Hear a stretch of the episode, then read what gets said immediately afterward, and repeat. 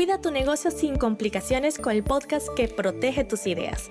Hola, soy Caribay Camacho, abogada, adicta a la informática y fundadora de MarcaCraft, la academia donde aprenderás a desarrollar estrategias que te permitirán tener un negocio legalmente online. En cada episodio te diré lo que tu emprendimiento necesita para que defiendas su mayor tesoro, la marca, sin palabras engorrosas ni frases en legales. Si vendes tus productos o servicios en Internet, este es tu lugar. ¿Qué es el opt-in y por qué es tan importante? Y aquí comenzamos entonces a hablar más estratégicamente de marketing, de marketing de permiso y de email marketing. Vamos a juntar todos estos en una sola palabra y es opt-in. Y me dirás, Caribay, ¿pero el doble o el simple? No, no, yo te estoy hablando del básico, del, concepto en sí, y después veremos si lo triplicas, lo cuantriplicas, lo que, que que tú quieras, ¿ok? El opt-in, según el diccionario de marketing de 40 de fiebre, es aquella, aquel momento en el cual un usuario acepta recibir voluntariamente información a través de su email. Muy sencillo, ¿verdad? Pero después tenemos la pregunta del año, aquello en donde siempre solemos enredarnos y donde hay un mito enorme en relación al RGPD. ¿Y qué es eso? ¿Se necesita el double opt-in sí o no? Y te digo, sí, pero no. Es decir, aquello de que el doble o el doble opt-in, es decir, estamos hablando de doble opt-in cuando tú, alguien se suscribe a tu lista, a tu, vamos a imaginarnos, a la newsletter en, en MailChimp y después recibe un email de confirmación. ¿Ok? Aquí estamos hablando del doble opt-in, o sea, yo ya te pregunté, pero quiero además de eso estar exageradamente seguro que realmente eres tú. Y hay mucha gente que dice que esta es la prueba del consentimiento y no. Igual que el día de ayer yo te decía, vamos a dividir todas las fases de tu proceso creativo. El día de hoy te voy a decir, vamos a dividir todos los momentos y cómo se mueve un dato personal dentro de tu MailChimp. Como vuelvo y repito, MailChimp, ActiveCampaign, cualquier gestor de email marketing. Yo te voy a hablar estas dos semanas única y exclusivamente del mono de MailChimp. Entonces vamos a posicionarnos en cada una de las fases, porque esto pasa en cuestión de microsegundos, es una cosa exageradamente rápida. ¿Qué es lo que vamos a hacer? Punto uno, imaginarnos que estamos en el formulario de newsletter, ¿verdad?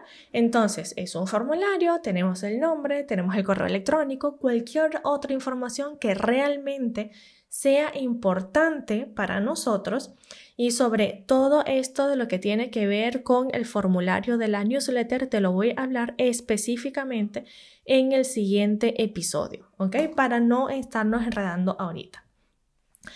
En este momento la persona deja su correo electrónico, ¿cierto? Este correo electrónico es enviado automáticamente a MailChimp o a cualquier gestor de email marketing. Entonces, ¿qué pasa? Ya en este momento hay un tratamiento del dato, o sea, ya tú le dijiste a MailChimp, mira, aquí está llegando el correo de Juanito, que es Juanito123, para que comiences por favor a enviarle cierta información de acuerdo a lo que yo te vaya a pedir.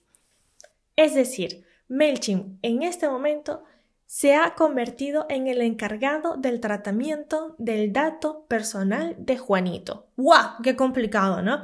Y una cosa de un microsegundo. Pues sí, porque a partir de este momento, entonces, él será responsable dentro de su área por esos datos. Tú eres responsable de informar, de elegir una buena plataforma, pero él también va a tener como encargado del tratamiento que cuidar ese dato. Sin embargo, hasta ahora esto no es una prueba del consentimiento. Si estamos hablando de que vamos a utilizar MailChimp, en este caso para la newsletter, para el consentimiento, no tiene nada que ver, o sea, hasta ahorita no tienes una prueba de que lo ha dado, ¿verdad?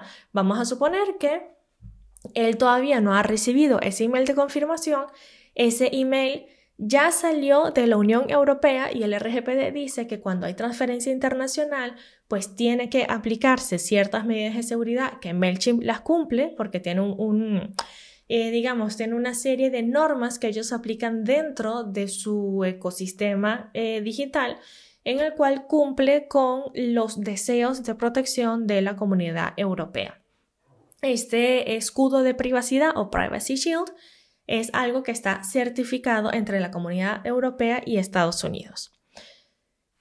Llegaste entonces, ese eh, llegó Juanito a MailChimp y está el dato personal de Juanito en MailChimp y hasta ahorita tú, dueña y señora de esa lista, de, de esa base de datos, no tienes absolutamente ninguna prueba de que Juanito realmente te autorizó haber sacado sus datos de la Unión Europea y haberlo enviado a otra persona que no eres tú. Entonces, ¿qué vas a hacer? Bueno, en este momento hay que dar un paso atrás y decir que lo único que sí realmente te va a confirmar o te va a dar esa prueba de que Juanito consintió haber sacado los datos de la Unión Europea y además te dijo que se eh, podías dárselos a MailChimp es la casilla de checkbox que debe ser obligatoria y que no debe estar previamente marcada. ¿Ok? ¿Por qué? Con email de confirmación o sin email de confirmación todavía no hemos llegado a ese paso. Todavía lo que estamos en este momento es única y exclusivamente hablando de ese primer momento. Y ese primer momento, hasta ahora tú no tienes ninguna prueba. Y yo en este podcast te he repetido 300 millones de veces y te la voy a repetir 300 millones de veces más. Muchas veces por mucho que tú tengas el derecho, por mucho que tú tengas la razón, necesitas probarlo y necesitas demostrarlo. ¿Qué va a pasar entonces? ¿Ese email de confirmación vale la pena o no vale la pena tenerlo? Sí vale la pena porque va a reafirmar ese consentimiento, va a demostrar que no solamente es verdad que esa persona quería estar, cosa que ya lo dijiste a través de la casilla de checkbox, sino que además de eso sus datos están correctos. ¿Por qué? Porque pueden pasar dos cosas. Una, alguna persona que haya metido mi correo electrónico allí hasta por jugar. O sea, eh, ay, que como a Caribay no le gusta el queso, que no me gusta, entonces yo lo voy a meter en una lista de, en una newsletter en donde todos los días mandan los puntos más importantes sobre el queso. Eh, pues bueno, lo marcaré con spam y ya está, pero bueno, Podemos también decir que también hay páginas hasta eh, de pornografía, cosas así, en la cual las personas para, ay, le voy a jugar una broma a Juanito, entonces voy a meter el correo de Juanito en una página de pornografía para que la mujer vea y le forme un lío. ¡Ah, Sí, hay gente así, hay, gente así que, que no, no, no entiendo cuál es el chiste de esto, pero bueno, hay gente así. Entonces, para evitar este tipo de situaciones, y ojo que lo estoy diciendo que estamos hablando de una situación sin malicia, un poco jocosa, absurda pero jocosa, este, entonces, en este sentido, pues mm, el, el, email de confirmación es lo que te va a ayudar a que Juanito diga, no, no, no, ya va, yo, yo en ningún momento quiero estar aquí, así que no, tú estabas tratando mi dato y hasta ahora. Y la segunda opción es que se haya escrito por error. Sobre todo cuando eh, tenemos la V y la B mm, como que muy cerquita, ¿no? Y escribiendo rápido, yo puedo escribir eh, y resulta que realmente no me di cuenta y pues me equivoqué, no puse la Y al final, me equivoqué de, eh, no puse la B, sino que puse la V, o sea, mm, cosas así, ¿no? Entonces, para certificar que realmente esa persona es esa persona, para eso es el segundo email, ese email de confirmación. Ahora bien, ¿es obligatorio? No. ¿Es necesario y recomendable? Sí. Por eso, siempre digo que dentro de tu estrategia de email marketing debes verificar cuáles son los pasos que se quieren dar. ¿Por qué? Porque tú puedes sustituir este email de confirmación por un email de, vamos a suponer que lo que tú colocaste en, tu formulario, en tu landing page, en donde sea, era déjame aquí tu correo y yo te voy a mandar un ebook, ¿cierto? Bueno, en vez de enviar el email de confirmación que suele perderse y que nadie le presta la más mínima atención, entonces mandas el ebook y habrá gente que me dirá, bueno, Caribe, pero es que yo para qué quiero un suscriptor que después no me va a leer, pero ya va, ya va. Todos los gestos, o mejor dicho, los mejores gestores de email marketing te van a permitir la opción de si la persona le hace clic a un botón determinado o a un link determinado dentro de un correo determinado, entonces esta persona tendrá una etiqueta y esa etiqueta hará que le llegue otro correo o que lo meta a un grupo determinado. Esto ya va a depender de tu estrategia de email marketing, de la cual te ayudaré en los próximos episodios. ¿Qué es lo que te va a ayudar entonces en eso y qué tiene que ver la legalidad y el RGPD en todo esto? Muy sencillo que entonces, si tú eres mi cliente y quieres ver todo esto de email marketing, yo te diría algo como, bueno, hemos visto todo el proceso, hemos visto correo por correo, este lo podemos eliminar, este lo podemos cambiar y este lo podemos adicionar. Entonces, ¿cómo sería el resumen del día de hoy? Tienes un primer formulario con su casilla de checkbox, la cual te va a dejar la prueba de consentimiento. Ahí tú estás diciendo, te voy a regalar un ebook no estás hablando de newsletter, no estás hablando de absolutamente nada. Mandas un primer correo en donde efectivamente estás enviando ese ebook y además le dices, oye, si quieres suscribirte a la newsletter, por favor, haz clic acá. Al hacer clic allí, automáticamente entra en un grupo o con una etiqueta, depende de tu gestor de email marketing, en el cual es que se le va a comenzar a enviar única y exclusivamente la newsletter.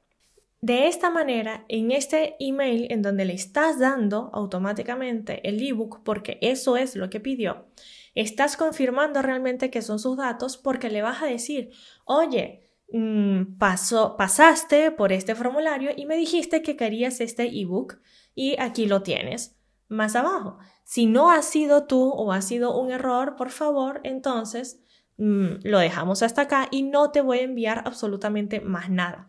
No te voy a enviar absolutamente más nada y después también vas a crear una automatización y eso te lo voy a decir la semana que viene cómo hacerlo en donde le vas a decir siempre a tu gestor de email, oye, si esta persona recibió este correo y después de un tiempo determinado no ha hecho absolutamente nada, entonces dalo de baja, dalo de baja porque es una persona que no está interesada en mí. La, la, siguiente semana, como te dije, ya esta es la parte teórica y la siguiente semana o el episodio de mañana, si es que no me estás escuchando en vivo, como quien dice, vas a ver todo lo que tiene que ver ya con la parte técnica, es decir, cómo configurar estas etiquetas, cómo configurar el MailChimp para que tenga esa casilla de verificación, para crear estos grupos, para crear estas etiquetas. Y de esta manera no vas a estar enviándole a tus clientes cosas que no te han pedido o a las personas de la newsletter cosas que no te han pedido, porque muchísimas veces nos damos, o a mí me ha pasado, intentamos darnos de baja en una newsletter y es imposible. Soy cliente y me empiezan a enviar, eh, ya he comprado un determinado producto y me siguen y me siguen mandando promociones de ese producto. A ver, que ya lo compré, que para qué insistes. Entonces, para evitar todo esto, nos vemos en los siguientes episodios. Y esto ha sido todo por hoy. Me encantaría saber tu opinión sobre lo que hablamos, así que escribe en Instagram a arroba caribaycamacho y cuéntame si el episodio de hoy te ha servido para tu negocio o si tienes alguna duda. Nos vemos en el próximo. Chaito.